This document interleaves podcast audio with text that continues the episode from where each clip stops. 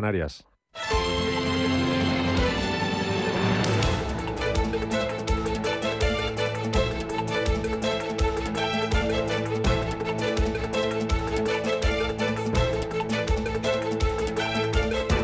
Capital Intereconomía, con Rubén Gil.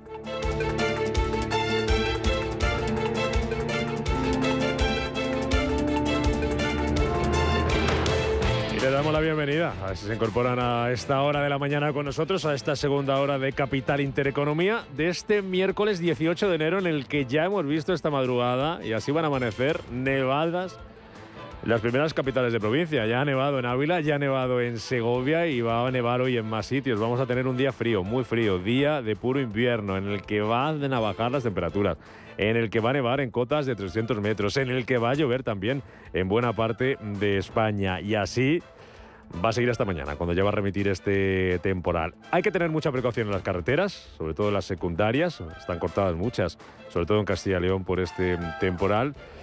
Y así viene este día, un día frío en lo meteorológico, calentito en lo económico, calentito en el sector turístico. Proco hoy arranca Fitur, hoy abre sus puertas la Feria Internacional del Turismo, a partir de las diez y media de la mañana la van a inaugurar los Reyes en IFEMA, Fitur que vuelve de verdad, que vuelve a lo grande, que vuelve con toda la normalidad posible. Edición número 43 en la que desde hoy hasta el próximo domingo se van a dar cita en el recinto ferial de IFEMA 8.500 eh, 800, mejor dicho, no tantas, 800, 8.500 empresas participantes, sí lo diré bien, 755 expositores, más de 130 países, con Guatemala como socio invitado, con más de 66.000 metros cuadrados, con representación oficial de 90 países, toda la normalidad posible y ya sin mascarillas. Hoy ya no se va a hablar de restricciones, hoy ya no se va a hablar de qué hay que llevar, qué no hay que llevar para viajar a un sitio a otro. Hoy lo que se va a hablar es de destinos, se va a hablar de buenas noticias, se va a hablar de la buena marcha del sector turístico al que le ponía cifra ayer Exceltur. José Luis Toreda es su vicepresidente ejecutivo.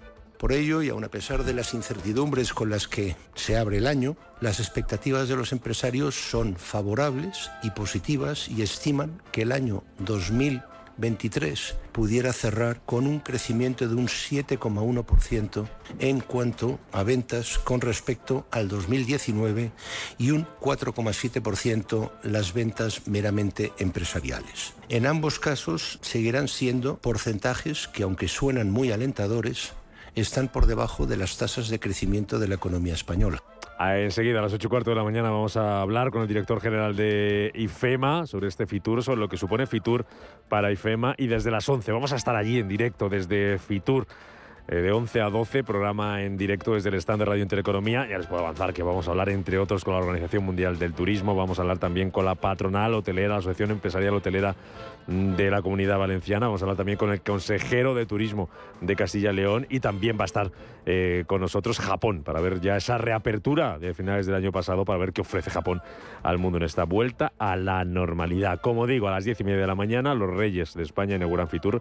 Van a estar acompañados por la ministra de, la ministra Industria Reyes Maroto, que se muestra muy optimista, como nos contaban hace unos minutos Paloma en la prensa económica. Entrevista en el diario Expansión con Reyes Maroto, que dice que el turismo va a batir este año su récord histórico.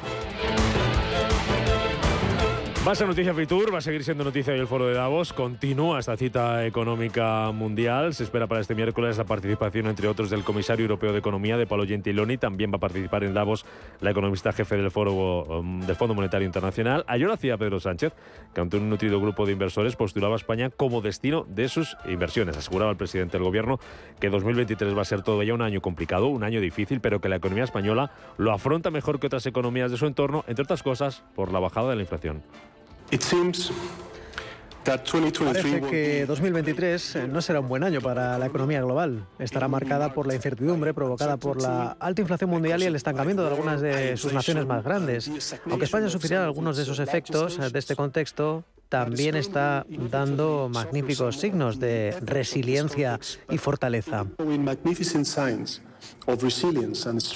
La noticia en Davos estaba también en que el presidente del gobierno, Pedro Sánchez, se veía con diferentes empresarios españoles, mantenía un encuentro, entre otros con los presidentes de, de la presidenta del Santander, el presidente del BVA, el presidente de Repsol, pero no se vio con el presidente de Iberdrola, con Ignacio Sánchez Galán, que se excusó, excusó esa cita diciendo que tenía otro compromiso.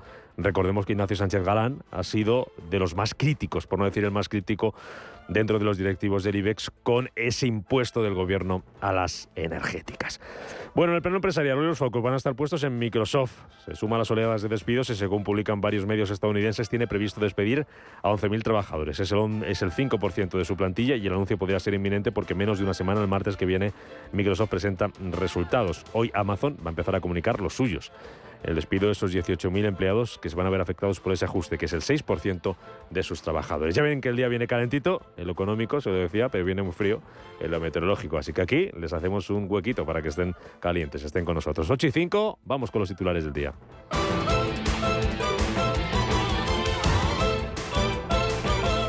Banco Santander patrocina este espacio.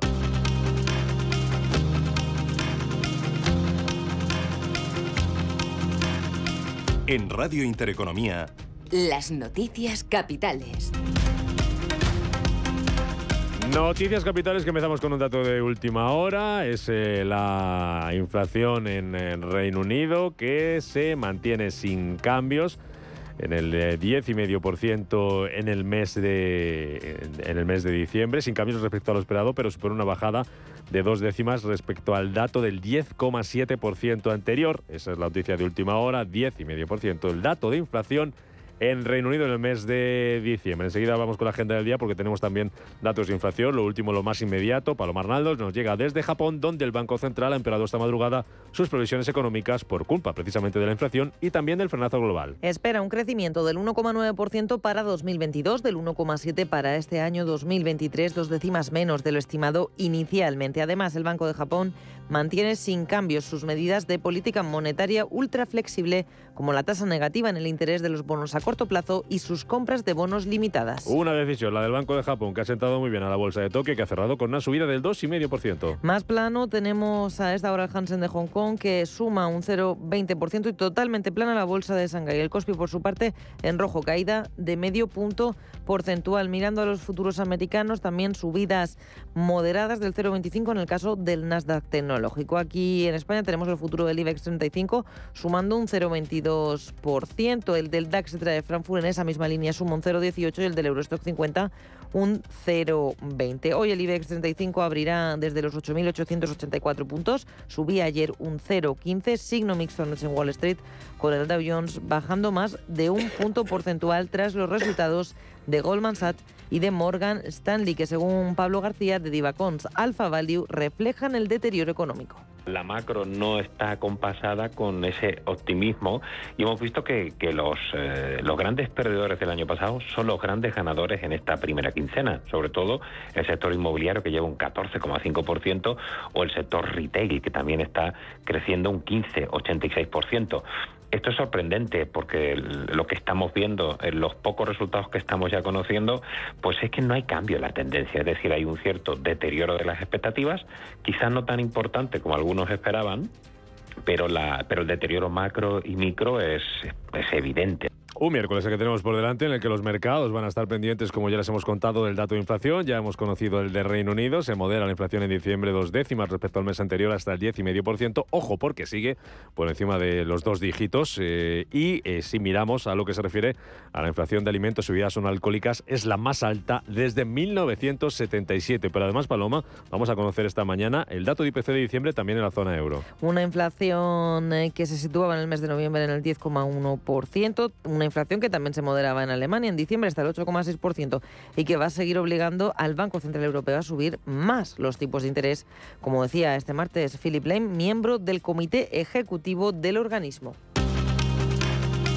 Hoy sigue el foro de Davos. Ayer, entre otros, escuchamos al presidente del gobierno, Pedro Sánchez. También hablaba allí el Fondo Monetario Internacional. Decía Paloma que el PIB mundial va a tocar fondo este año. Y rebotará el próximo año, según su directora gerente, Cristalina Georgieva. Además, según el FMI, los bancos centrales aún no han llegado al final de su endurecimiento de políticas monetarias sobre China. Señalaba que sus tasas de crecimiento no volverán a los niveles en los que el país generaba el 40% de la riqueza mundial. También en Davos, la presidenta del Banco Santander, Ana Botín, no descartaba que la economía mundial pueda entrar este año año en recesión. Pero sin que esta impacte de forma significativa sobre el empleo, que se encuentra en niveles históricamente altos en algunas de las principales geografías en las que opera el Santander, como es Reino Unido, España o Portugal. Botín aseguraba además que la banca paga muchos impuestos con una tasa impositiva efectiva superior al 30%. Allí hablaba también la presidenta de la Comisión Europea, Ursula von der Leyen, que anunciaba un plan de ayuda a la industria europea. Un plan de inversiones en industrias limpias que contrarreste el impacto que ha tenido la ley de subsidios verdes estadounidense en la economía comunitaria. Usaremos todas nuestras herramientas para hacer frente a las prácticas desleales. No dudaremos en abrir investigaciones si consideramos que nuestras compras u otros mercados están siendo distorsionados por tales subsidios. Queremos, porque el cambio climático necesita un enfoque global, pero justo. Y en clave doméstica, Funcas mejora sus previsiones económicas para España. Eleva tres décimas hasta el 1% su estimación de avance del PIB para este año debido sobre todo a la moderación de los precios energéticos y a la revisión al alza del crecimiento económico por parte del INE, aunque la economía española se sigue enfrentando a riesgos como apunta María Jesús Fernández, analista senior de Funcas. Por otra parte, los factores eh, eh, negativos que han estado eh, presentes a lo largo de todo 2022 van a seguir actuando a lo largo de 2023 y van a dejar sentir sus efectos más claramente, como es la pérdida de capacidad adquisitiva de los hogares y la subida de tipos de interés. Banco Santander ha patrocinado este espacio. Si te da por cambiar de banco, Santander te lo pone fácil. Hacerte cliente es tan sencillo y rápido que lo puedes hacer estés donde estés, que para algo es una cuenta online. Y además, te llevas 150 euros si traes tu nómina antes del 28 de febrero. Consulta condiciones en bancosantander.es. Santander, por ti, los primeros.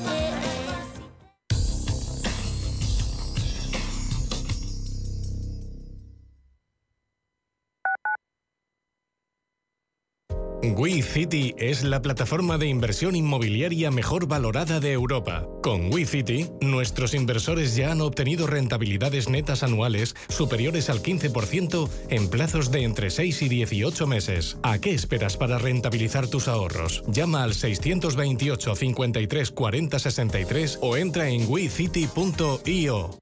Cojo el cercanías en Chamartín y voy para allá. Nos vemos en la puerta del cine. ¿Pero llegas a tiempo? Sí, sí, no te preocupes. No queremos que las obras afecten a tus planes, por eso hemos aumentado nuestro número de trenes y reforzado de informadores las estaciones principales por si necesitas nuestra ayuda. Chamartín más cerca. Disculpen las mejoras. Consulta tus alternativas de transporte en renfe.com. Renfe Cercanías. ADIF, Ministerio de Transportes, Movilidad y Agenda Urbana, Gobierno de España.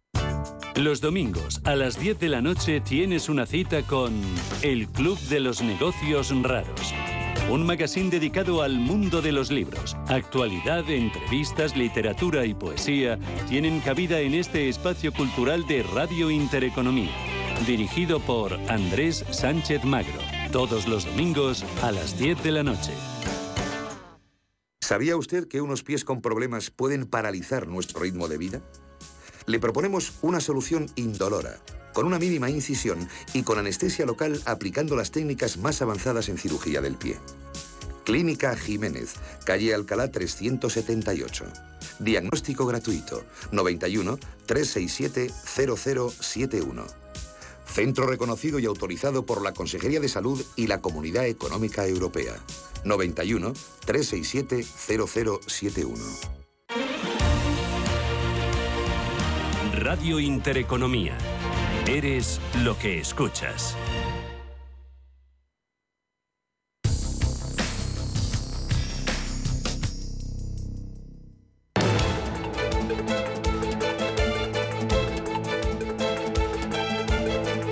La entrevista capital.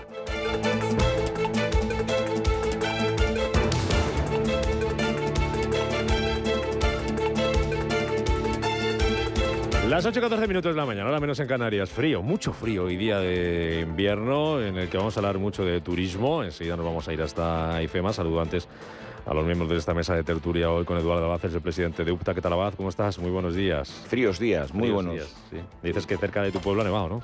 Bueno, en Galicia entró, eh, entran todos los temporales del mundo, entran por, por, Galicia, es la puerta de entrada, y la verdad es que está el tiempo, está el tiempo fresquito y además en Galicia con muchísimo, muchísima agua, muchísimo temporal y ya hartos de tanta lluvia. hay que tener mucho cuidado, sobre todo en las carreteras. Me preocupaba mucho que viniera directo de Huesca Miguel Borra, presidente de CESIF, y que, que, nos llegara bien. ¿no? ¿Y qué tal, Borra? ¿Cómo estás? Buenos días. Muy buenos días. Pues la verdad es que sí que en, mi zona, yo soy de un pueblo de al lado de Jaca, por fin está nevando, porque estas navidades la verdad es que las pistas pues daban pena y ahora está nevando y encima con bastante frío, con lo cual, bueno, pues igual se puede prolongar, eh, bueno, empezar un poquito mejor la, la, temporada, que nos viene muy bien a nivel económico a toda esa zona. Falta hace. Bueno, lo que marcha es el turismo y marcha bien y hoy lo vamos a poder comprobar a partir de las diez y media de la mañana con esa inauguración oficial por parte de los Reyes de España de Fitur, edición número 43 de la Feria Internacional de Turismo en IFEMA.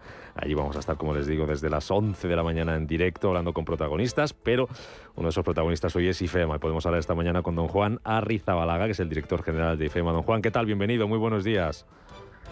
Eh, muy buenos días a todos. Su primer Fitur como director general de IFEMA, ¿verdad? ¿Cómo la afronta?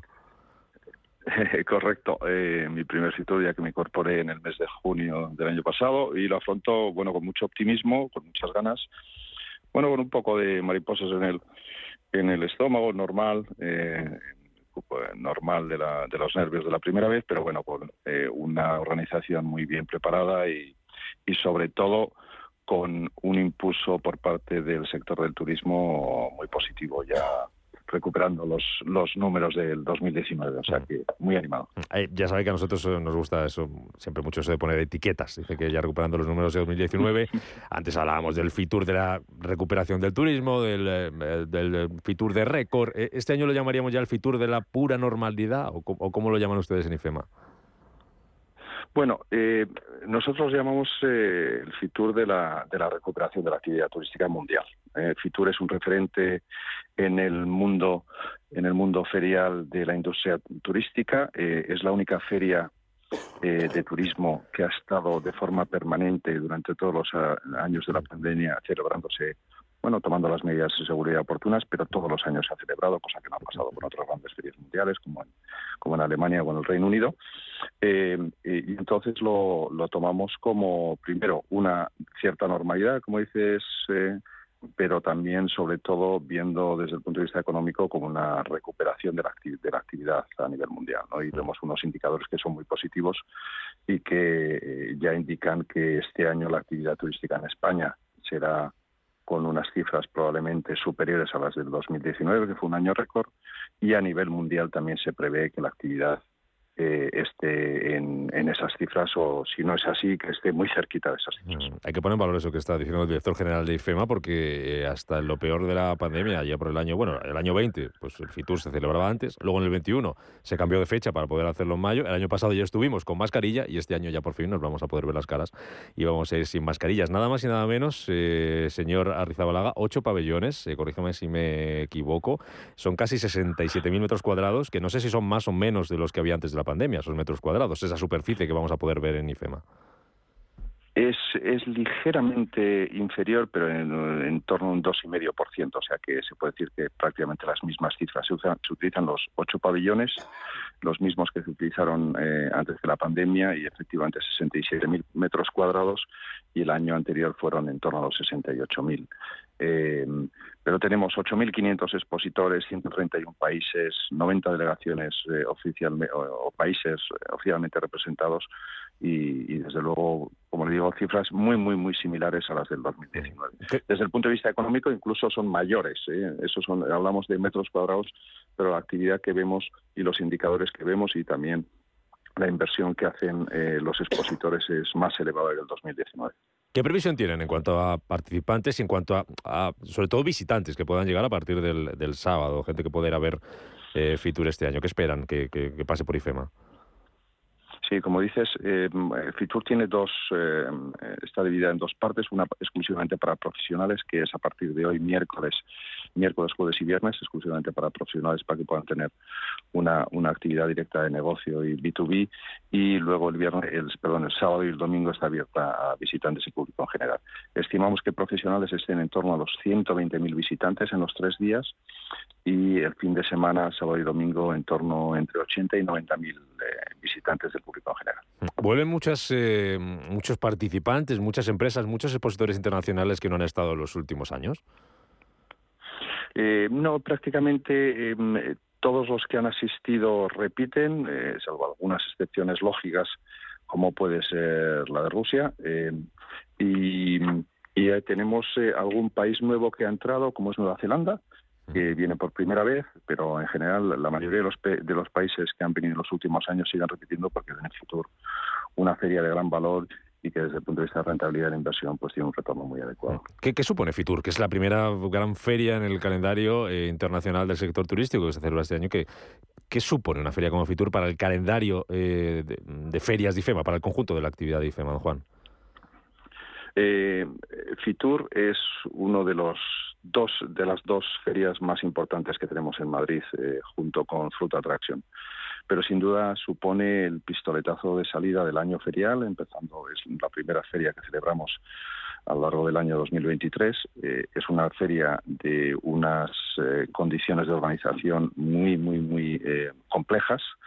abarca prácticamente el 75% de nuestro espacio ferial total y, supone una entrada, como ya hemos dicho, de, profesionales de 120.000, por lo cual exige unas necesidades de organización elevadas. Y para la organización, como es para nosotros, para IFEMA, supone, eh, pues bueno, prepararnos durante meses eh, de una forma muy exigente, verla, ver el año 2023 con un moderado optimismo, porque como he dicho, las cifras que, y los indicadores nos dicen que eh, las empresas, las organizaciones, las administraciones las empresas privadas, que hay muchas, más de eh, más de 850 privadas, o, perdón, 8.500 empresas privadas que hay representadas en, en, Fitur, pues están acometiendo una inversión más elevada que en el 2019, digo, y entonces pues lo vemos con muy buen optimismo este año.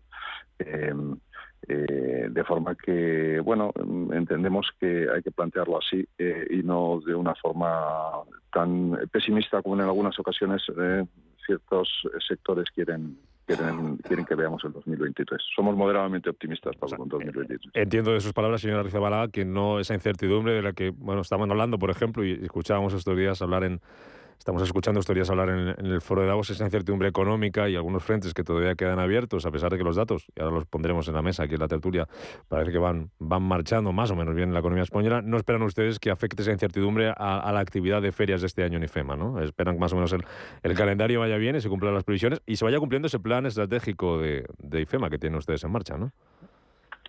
Sin duda hay incertidumbres. Eh, eso no es, no hay ninguna duda que tenemos incertidumbres y un sector y un entorno inflacionista que todavía no está dominado, por lo cual el control de costes en la cuenta de resultados no es tan eh, estrecho como, como los gestores queremos tener. ¿no?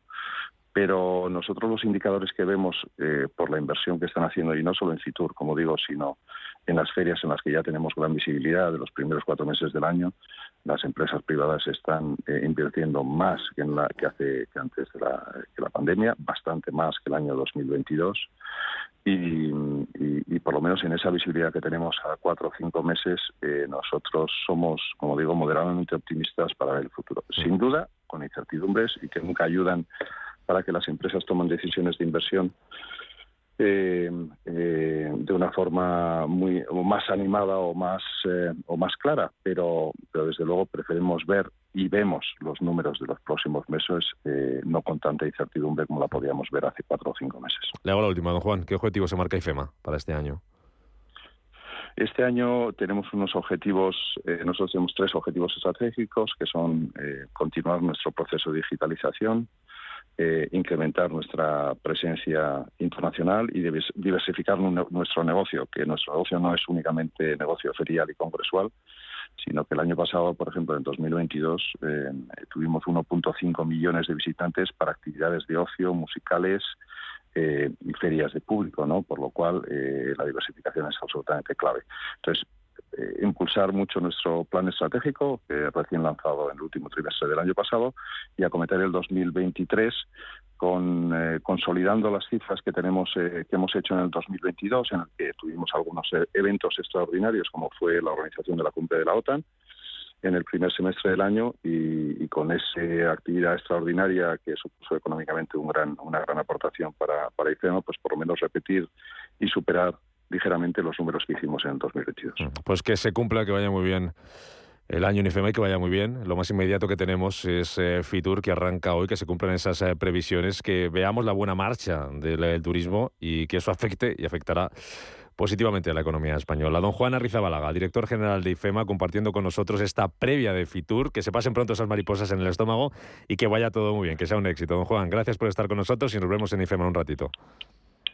Fenomenal. Muchísimas gracias, encantado y bienvenidos a IFEMA. Hey, asistente, busca cómo proteger mis ahorros de la inflación. Hay aproximadamente 19 millones de resultados. ¿Quieres que los lea? Buf, mejor que no. Puedes seguir buscando entre millones de contenidos, pero un asesoramiento de calidad solo te lo dará un especialista. En Renta 4 te ofrecemos un servicio de asesoramiento gratuito siempre que lo necesites. Entra en r4.com y descubre cómo te podemos ayudar. Renta 4 Banco. ¿Quieres más? Ya está aquí Blancolor con hasta un 50% de descuento en fundas y rellenos nórdicos, sábanas, toallas, manteles, cojines, almohadas, muebles de dormitorio y todo lo que necesitas para tu casa. Ven a Blancolor y aprovecha sus descuentos, solo hasta el 28 de febrero, en tienda, web y app del corte inglés. Bontobel Asset Management calidad suiza con el objetivo de obtener rendimientos superiores a largo plazo. En Bontobel Asset Management siempre estamos a la vanguardia de las inversiones activas en bonos y acciones. Para más información, entre en nuestra página web bontobel.com barra am. Bontobel Asset Management, su especialista global en fondos de inversión. Las noches de lunes a jueves en Radio Intereconomía te convocamos a Disidencia Deportiva, un programa diferente, independiente, apasionante, disidente y deportivo. Disidencia Deportiva, de lunes a jueves a las 11 de la noche, tu tertulia de deportes en Radio Intereconomía.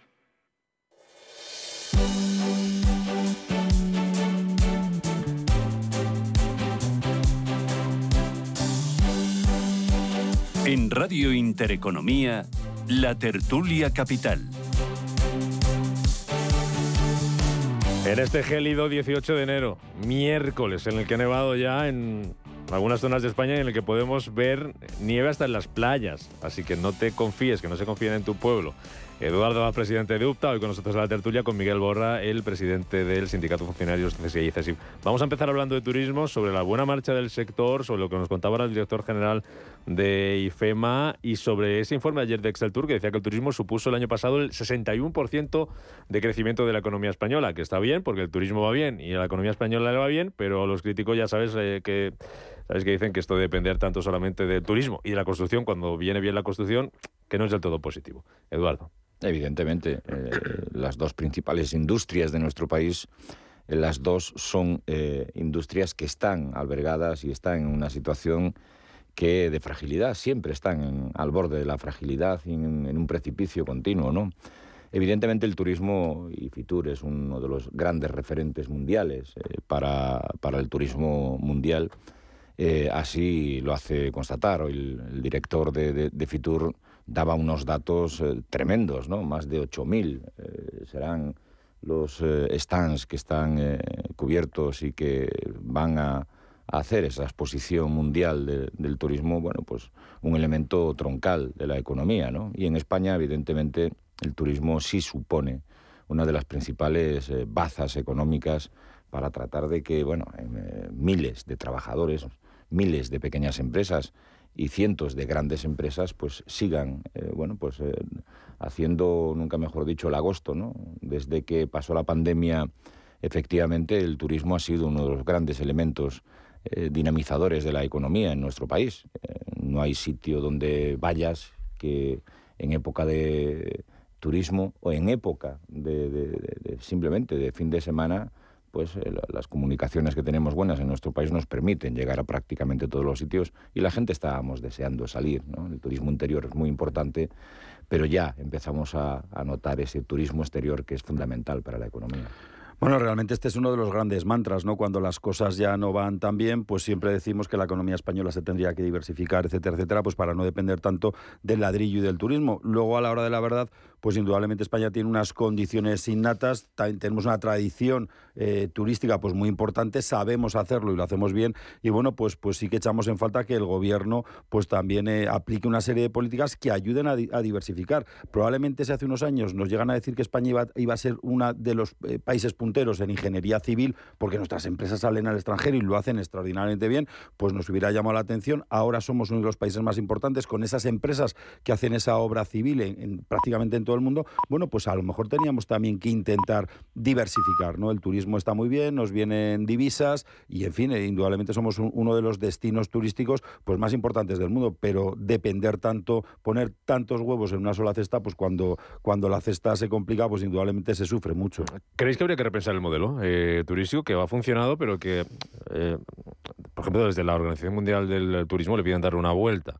Desde el punto de vista de la accesibilidad, de la sostenibilidad, pero también de otro modelo. Y aquí en España se han criticado en muchas ciudades ese modelo de sol y playa, ese modelo de turismo low cost, que no deja muchos ingresos. ¿Habría que ir a otro modelo? ¿Cómo habría que hacerlo? Otro modelo que suponga mayores ingresos de ese turismo internacional, que decíais que ya está eh, volviendo, que suponga mayores ingresos, que suponga mayores beneficios y que suponga también mayores salarios, porque una de las quejas, de los mantras del sector turístico es que es un sector en el que hoteles, hostelería, bares, restaurantes, se, cobra poco. evidentemente. ¿Y por eso falta mano de obra o no es por eso? bueno, falta mano de obra porque falta mano de obra en ese sector y porque cada vez tenemos un, tenemos un problema desde el punto de vista de la hostelería en nuestro país, ¿no? Cada vez son más las empresas que implantan esos sistemas de self-service, o sea, sírvase usted todo, llegue usted, coja una bandeja, coja el producto que quiere, siéntese en la mesa, coma, eh, termine de comer, tire la basura Frígueme los platos. frégueme los platos. y este es el turismo este es el, sistema que, va en contra de lo que es una excelencia turística como la que tiene nuestro país. Estamos, lo estamos viendo y nosotros que estamos muy en contacto con los centros de formación profesional que están especializados en el ámbito de la hostelería nos lo dicen, ¿no? Dicen que cada vez hay menos eh, camareros de sala eh, cualificados y que cada vez es cierto que lo que tenemos son más reponedores de sala, es decir, lo vemos en cualquier cafetería de una estación de, tren o en, el propio, en los propios aeropuertos o ya incluso eh, a pie de calle. Efectivamente tenemos que repensar el turismo en nuestro país, porque el turismo en nuestro país, más allá de que el turismo ruso, pues efectivamente no está en estos momentos dejando las divisas, que es un turismo que gasta grandes cantidades económicas, pero más allá de eso eh, hemos eh, caído en algunas ciudades en el turismo low cost yo que soy gallego, ¿qué te voy a decir, no? Del Camino de Santiago, que es un turismo eh, de, pues prácticamente low cost, todo lo que se hace a través del Camino de Santiago y toda la travesía que, que, recorren los, eh, las personas que transitan esa, esa, tal. Y es un turismo low cost que deja muy poca cantidad de dinero tenemos el contraste que efectivamente en las zonas de playa pues es un turismo perfectamente eh, establecido con un nivel económico alto y que los precios así lo, ven. El que quiera salir de vacaciones ya en Semana Santa, que mire los precios de los hoteles en playa y sabrá si es turismo low cost o si es un turismo realmente con unos precios eh, prácticamente ya inasequibles para la mayoría de los mortales. Indudablemente el, turismo loco, claro, el, volumen, el volumen de muchos turistas es lo que da al final esa cantidad de dinero. Es que claro, eh, nos gustan las salchichas, pero no queremos saber cómo se hace. No, no, podemos pretender que Madrid o que Barcelona, no, pues que tengan esa hostelería, tantos puestos de trabajo, etcétera, etcétera, pero luego ir a la Puerta del Sol y quererla solo para los que estamos viviendo aquí en Madrid. Claro, todo, todo tiene sus pros y sus y sus contras, ¿no? Eh, buscar un turismo de más calidad, pues yo no digo que no, pero a todos nos gusta salir de turismo. Es decir, ¿qué pasa? ¿Que solamente pueden ir de vacaciones y a sitios chulos los que tienen mucho, mucho dinero? Pues mire usted, yo creo que no. Ahora, lo que sí que hay que hacer indudablemente, pues me estoy recordando, pues por ejemplo, zonas como la, de Magaluz, que se cumplan las normas. Es decir, si en España, si usted cuando va a Londres a nadie se le ocurre hacer no sé qué, la torre del Big Ben, pues hombre, cuando vengan ustedes aquí a España hay unas normas cívicas que hay que cumplir y punto. Y si a usted no le gusta, pues no le gusta. ¿no? Yo creo que el turismo, desde luego, ha sido, es y seguramente, o esperemos que sea, pues uno de los motores importantes de, la economía. Y en cuanto al tema salarial, efectivamente, los salarios en la hostelería son muy bajos, pero una, por una cuestión muy sencilla. En este país todo el mundo nos creemos que valemos para estar detrás de la barra de un bar y para ser seleccionador de fútbol. Entonces, ni todos sabemos para ser seleccionador, yo en mi caso desde luego no tengo ni idea, ni todo el mundo sirve para ser camarero. Y claro, se nota mucho cuando tú vas a un establecimiento que hay camareros profesionales y cuando vas a un establecimiento, pues que ves que lo que hay son personas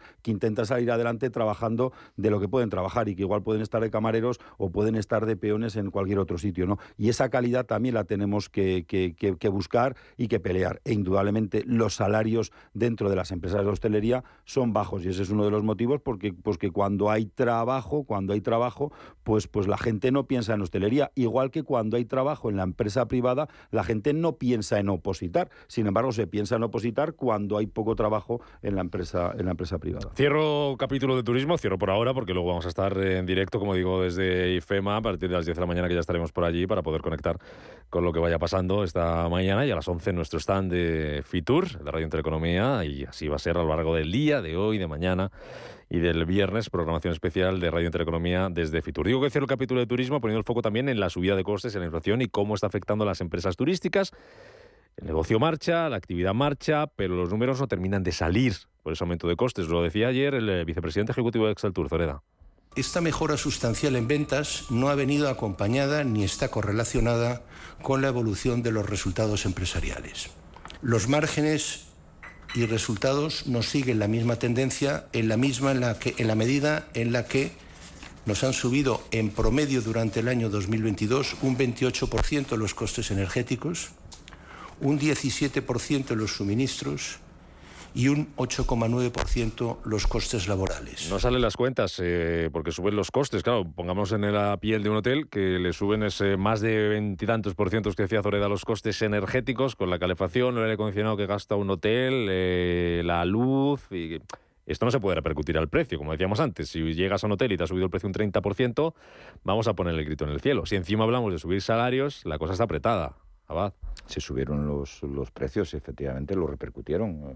Aquí los empresarios ah, también tienen que ser conscientes de lo que hacen y de lo que dicen, ¿no? Yo soy empresario de, del sector de la hostelería y efectivamente nosotros hemos repercutido precio a precio final, eh, porque si no los números no salen. Otra cosa distinta es que eh, los salarios que se pagan en, ciertos eh, sectores de la subsectores de la hostelería son salarios eh, ricos. Estamos hablando de las nanis, por Dios.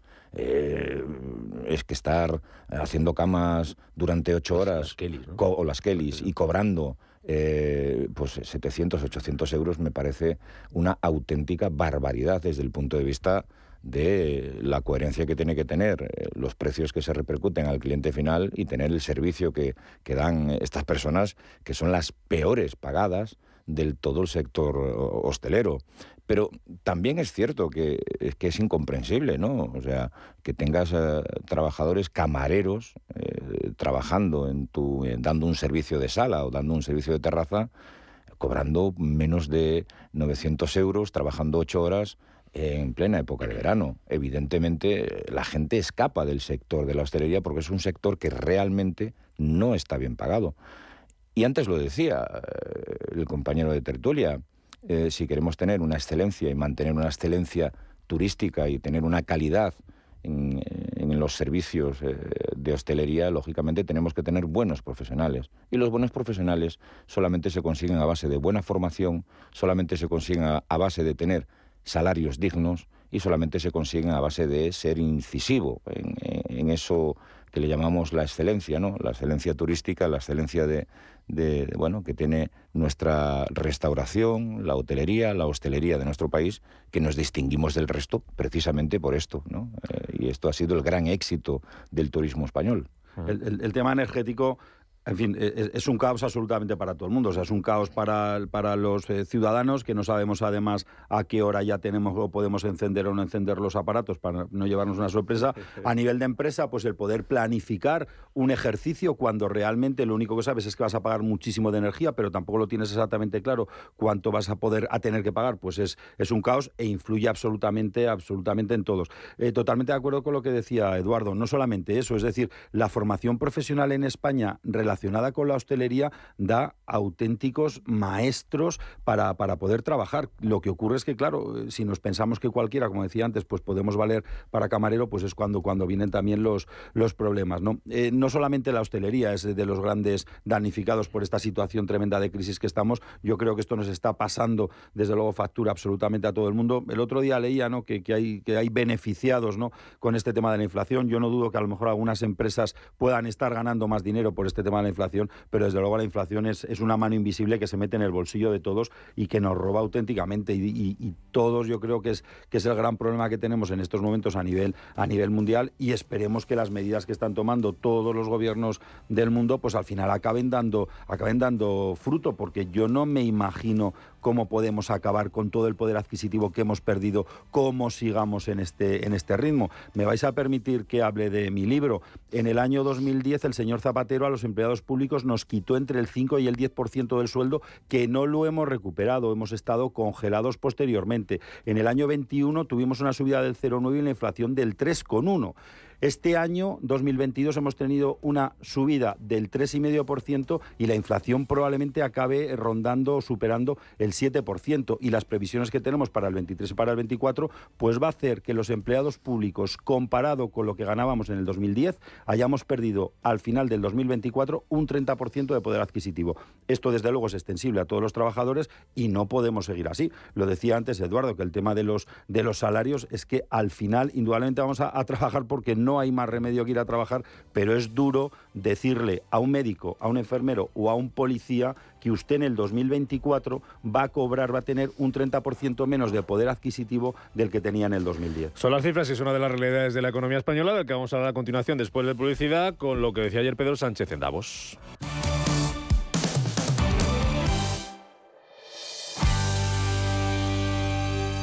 Un banco que cuenta con la experiencia de su equipo pero está libre de herencias es singular. Un banco que, además de sólido, es ágil, es singular. Un banco que utiliza la tecnología para entender a sus clientes, pero que sigue abriendo oficinas y contratando banqueros, es singular. La nueva banca privada es singular. Singular Bank. Las llaves, el móvil, el jersey que guardé en mi cajón, un pincho USB, un calcetín, las gafas de sol. Cuando buscas no siempre encuentras, pero en las rebajas del corte inglés siempre encuentras lo que buscas. Hasta un 50% en moda, deportes, hogar, accesorios, zapatería. Del 7 de enero al 28 de febrero. Las rebajas del corte inglés. En tienda web y app. ¿Quiere aprovechar la subida de los tipos de interés invirtiendo en renta fija a corto plazo? Invierta con nosotros en un activo con bajo riesgo y una atractiva rentabilidad. Los pagarés. GES Consult Corto Plazo es un fondo que invierte principalmente en pagarés de empresas de primer nivel. Tiene liquidez diaria, reducida volatilidad y un nivel de riesgo 1 por CNMV. GESConsult, más de 30 años gestionando fondos de inversión. Más información en gesconsult.es. ¿Está buscando a alguien que valore sus finanzas?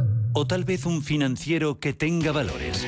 Si lo que quiere es entender la economía, no se pierda Finanzas y Valores, los lunes de 2 a 3 de la tarde en Radio Intereconomía.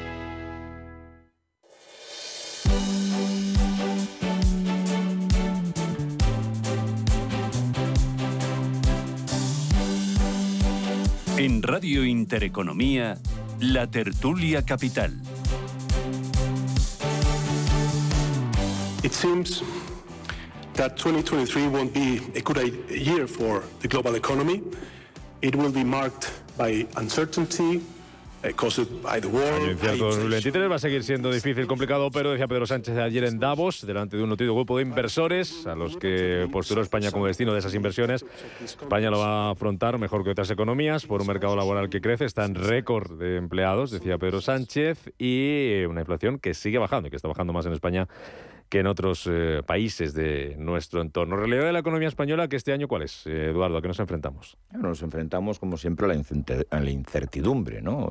Aquí la, al final eh, las alarmas suenan en, todo el, en todo el mundo. Fijaros cómo está el Reino Unido, ¿no? Una situación pues tremendísimamente delicada, una situación caótica prácticamente, con una inflación que supera ya los dos dígitos y que no baja.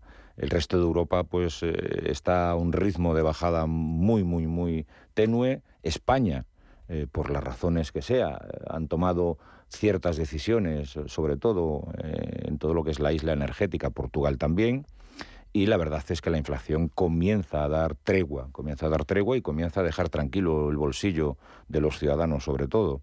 Eh, nosotros esperamos que este año sea un año de cierta normalidad, vamos a llamarle así, y de un impacto económico de crecimiento lento. Los resultados de las grandes empresas, de las grandes empresas que estaba viendo ¿no? hoy en El Economista, la, foto de, de, todos los del IBEX, excepto el que nos llamó tontos a todos los españoles por no tener eh, un contrato energético eh, cerrado, pues evidentemente lo dicen. Los resultados son que todas han subido su volumen de facturación, que todas han subido su volumen de, negocio y que todas tienen y están en beneficios. Hoy me parece que Amazon y, unas cuantas empresas más anuncian eh, bueno, pues los resultados. Amazon, conocían hoy son los despidos. Los anuncian resultados y los despidos. Al que le va a tocar, pues eso. Y Microsoft, dice la prensa estadounidense, que prepara, no es oficial todavía, 11.000 despidos. es fácil, es fácil tener buenos resultados haciendo una escabechina en el mundo del trabajo, ¿no? Al final... Eh, estas grandes empresas también eh, lo han hecho, el Santander, la banca española, ¿a cuántos no ha despedido y prejubilado a lo largo de estos dos últimos años? Bueno, efectivamente, los resultados son los que son y la economía, entendemos nosotros que la economía se tiende a, estabilizar. Bueno, eh, este año incertidumbre totalmente. España es de los pocos países europeos, desde luego de los importantes, el único que todavía no ha recuperado el, PIB que tenía eh, previo a la pandemia. Parece ser que se va a recuperar en el 2024. Efectivamente, la inflación en España se está moderando más que en el resto de Europa, pero porque teníamos una inflación superior. Y no olvidemos que, lo que es la, la inflación, o sea, lo que afecta, por ejemplo, a la cesta de la compra, los productos están totalmente absolutamente disparados. Claro, yo me pongo en el punto de vista de un señor que está ganando, de una familia que solamente tiene un salario que está ganando 1.200 euros, cuando le dice que la inflación se está moderando, sí, sí, pero no olvidemos que la inflación se modera, pero al nivel de precios que ha generado la inflación previa. Es decir, el aceite, eh, por mucho que se modere la inflación, está a un precio total y absolutamente disparado. Es cierto que no está subiendo, que no está subiendo más, ¿no? Pero se nos vienen, desde luego, yo creo, momentos complicados. Eh, ese ahorro que teníamos y que tanto se ha hablado, vinculado pues a, a todos esos meses de pandemia que no podíamos salir, no podíamos gastar, creo que ya se le está acabando a, las, a las familias españolas y, en fin, vamos a ver cómo, cómo respondemos en enero y febrero después del boom que todo el mundo hemos visto y hemos tenido en, estas Navidades. ¿no? Esperemos y efectivamente los datos que nos pasan las empresas pues es que, hay cierto crecimiento, pero como muy bien decía, decía Eduardo, pues es a costa de, muchas veces de, de, las escabechinas que se hacen a nivel laboral. Y no olvidemos, y no olvidemos que el consumo interno es muy importante y que para que haya consumo interno tiene que haber trabajo y trabajo trabajo de calidad. Y no nos podemos hacer trampas al solitario. Es decir, yo el, otro día estaba viendo cifras, una, cifra que es muy llamativa, ¿no? De la, la diferencia que hay eh, ya en muchísimas provincias entre el número de parados que eh, el INE dice que hay y el número de prestaciones de desempleo que se están cobrando. Es decir, hay muchas más prestaciones de desempleo que se están cobrando que el número de parados oficiales que nos dan. Baleares, pues, por ejemplo. Por ejemplo. Pues claro, eh, no nos hagamos trampas al solitario. Es decir, señores, em, hay que poner los números encima de las mesas y desde luego no, no pueden ser eh, los trabajadores pues siempre los, los paganos de estas situaciones. De, de todas formas, todo lo que tiene que ver con el mundo de la distribución, de la, sobre todo de la alimentación. ¿no? Eh, estaba esta mañana también leyendo los datos y es que eh, estamos, eh, este año, este año pasado, fue año de récord de inversiones de las grandes empresas de distribución. El propio, la propia cadena Día, pues más de 800 millones de euros invertidos. ¿no? Estamos hablando de Aldi, que también está invirtiendo 700 millones de euros en abrir y renovar tiendas los datos económicos que están teniendo y los resultados económicos que están teniendo los grandes áreas y los grandes, eh, vamos a llamar, monstruos de la distribución alimentaria son datos récord. Es decir, sin embargo, al productor en origen siguen teniendo los precios marcados, siguen ganando miseria y al final eh, los que se llevan todo el, eh, bueno, pues el valor añadido de la economía que produce el sector primario son los de siempre. Siento aquí tenemos un problema. Siento echaros porque aquí se está calentito y no hace frío. Y fuera vais a pasar un poco más, pero sois gente... Eh, del norte. Del norte. De Aragón, de Galicia. Eduardo Abad, Miguel Gorra, un placer, gracias por haber estado con nosotros, que paséis un buen día. Cuidaros mucho, mucha precaución si tenéis que coger el coche, que mañana tienes viaje, Borra, así que vaya todo muy bien y nos vemos. Sed buenos, ¿eh? Buenos Adiós. días. Muy buenos días.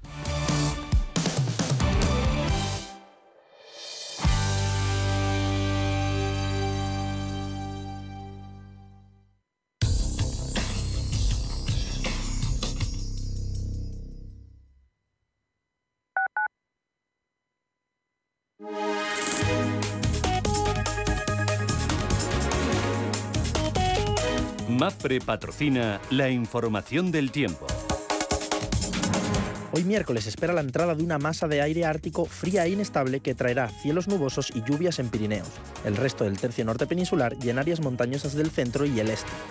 Las precipitaciones serán más fuertes de manera local y persistentes en el área cantábrica, donde pueden ir acompañadas de tormentas ocasionales.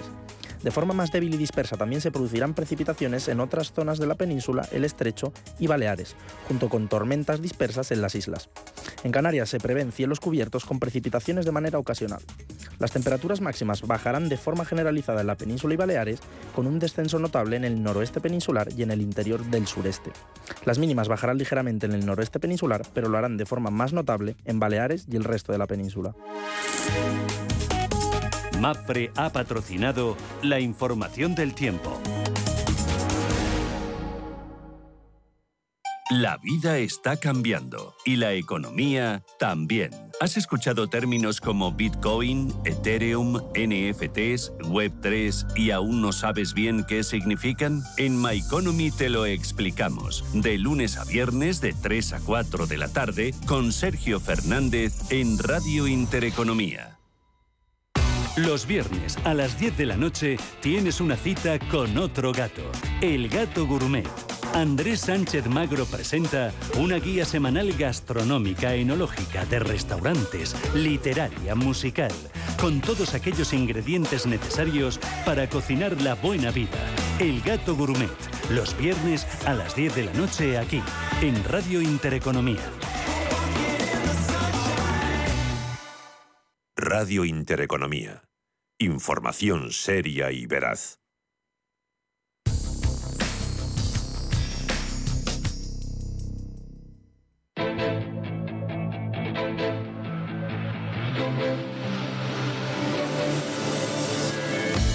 Capital Intereconomía. Empresas, finanzas, mercados. 8.51 de la mañana, en poquito más de 8 minutos abren las bolsas europeas. Vamos a ver cómo viene el día. Futuro del IBEX 35, ¿cómo lo tenemos? Ángeles, buenos días de nuevo. Hola, ¿qué tal? Muy buenos días. Pues podríamos asaltar los 8.900 puntos porque el futuro del selectivo viene subiendo un 0,3% en una jornada en la que nos han llegado noticias del Banco de Japón. Ha revisado a la baja sus previsiones de crecimiento para el año fiscal que concluye en marzo, lo ha dejado en el 1,9%, una décima menos que su anterior eh, estimación por el impacto de la subida de los precios de materias primas y la ralentización de las economías extranjeras, pero ha decidido mantener su política monetaria. Hoy en la zona euro vamos a conocer el dato final de IPC de diciembre, podría confirmarse en el 9,2%. En Estados Unidos, datos de solicitudes de hipotecas, índices de precios al productor, ventas al por menor y producción industrial de diciembre. A las 8 de la tarde hora española conoceremos el libro BASE de la Reserva Federal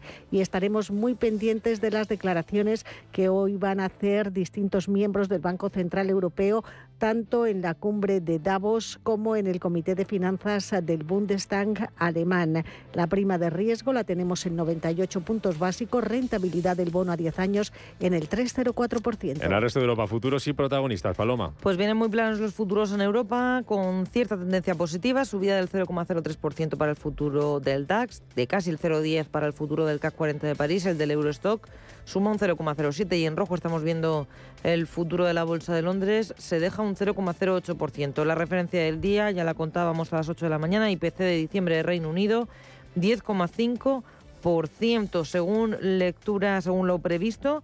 Y también acabamos de conocer de esas declaraciones por parte de miembros del Banco Central Europeo, en este caso de François de Villeurbanne, dice que es demasiado pronto para especular sobre lo que va a hacer el Banco Central en su reunión del mes de marzo. Protagonistas en Europa, pues vamos a mirar a Renault. Ayer hacía públicas sus ventas mundiales, caían un 9,4% y además también es protagonista porque Renault y Gile Automobile están negociando con Aramco, con la petrolera saudí, para que ésta tome hasta un 20% de la división de vehículos de combustión. Tenemos también algunos cambios de recomendación para ese T Microelectronics.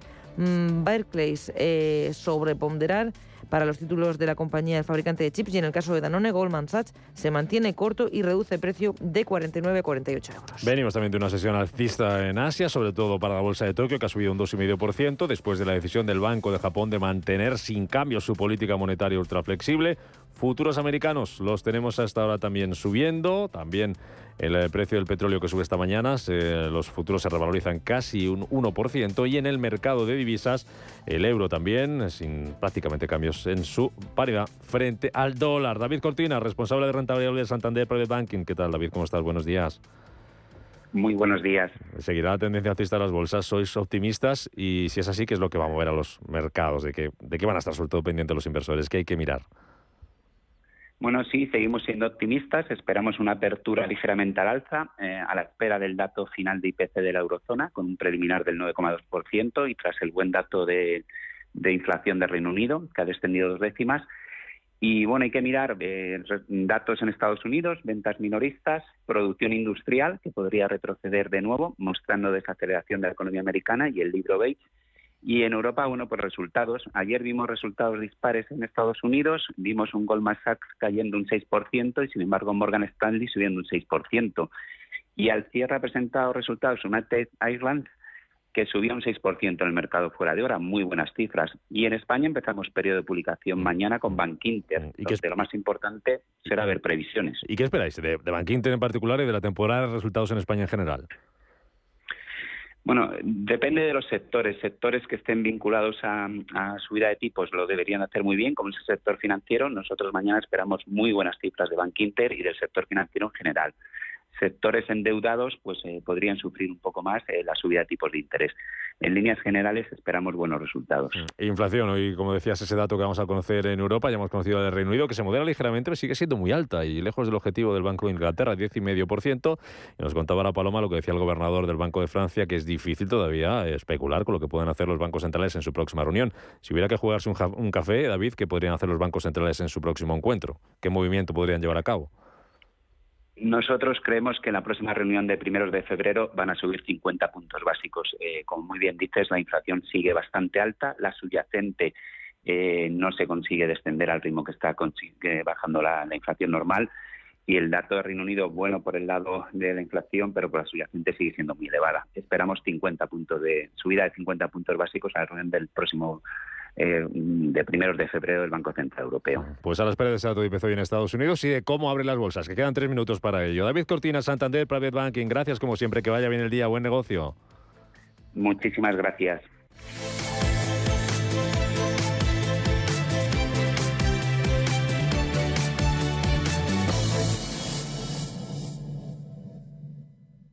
Antes de que amanezca te acompaña, escucha y ameniza las mañanas en Radio Intereconomía. Antes de que amanezca, con Guillermo Sancho Muela, de martes a viernes, de 6 a 7 de la mañana, en Radio Intereconomía.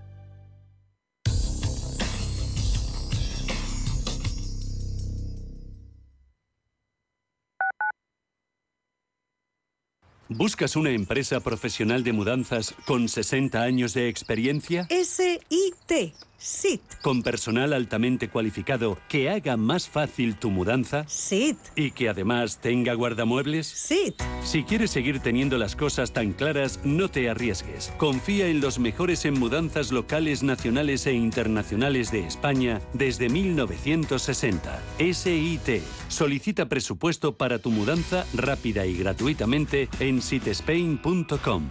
Sit and relax.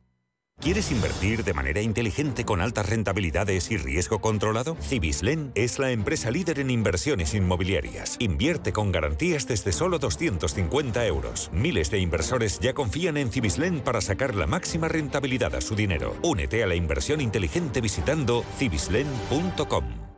Redecora tu casa, redecora tu casa, redecora tu casa, redecora tu casa, redecora tu casa. Reforma integral piso de 80 metros cuadrados en 8 semanas, 32.950 euros. Redecora tu casa, redecora tu casa, redecora tu casa. Seguimos siendo la primera empresa española en darte por escrito la duración, las calidades y un precio cerrado. Conócenos en redecoratucasa.com. Ecosistema Digital, nuestro programa de digitalización desde un punto de vista económico y social. Arte, cultura, deporte, redes sociales y economía con un enfoque digital. Los viernes de 2 a 3 de la tarde en Radio Intereconomía, Ecosistema Digital, con Alma Navarro. ¿Te imaginas celebrar su comunión en plena naturaleza y sin salir de Madrid? Ven a Faunia y a Zoo Madrid para celebrar un día inolvidable. Contamos con cocina propia, con menús de alta gastronomía para disfrutar con todos los sentidos en un entorno único. Ah, y de regalo de comunión, un bono Parque Soro. Más información en zoomadrid.com o faunia.es.